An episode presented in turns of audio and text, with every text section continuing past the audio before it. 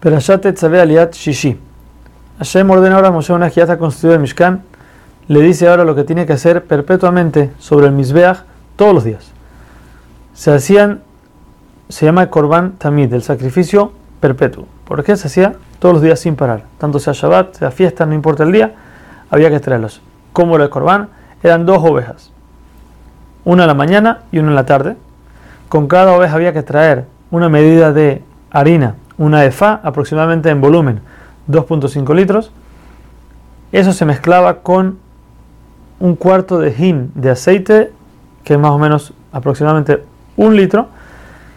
Se juntaba y eso se ofrendaba en el misbeach, se quemaba completamente el animal y después de, quemar, de poner el animal se quemaba también la harina con el aceite. Aparte de eso había que traer también otro cuarto de hin, otro litro de vino.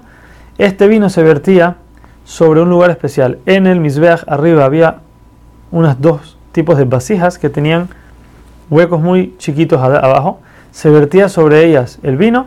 Este empezaba a chorrear al piso del Mizbeach y de ahí caía hacia la tierra. Hashem le dice a Moshe que por medio del Mizbeach entonces Hashem va a posar su presencia sobre el pueblo de Israel.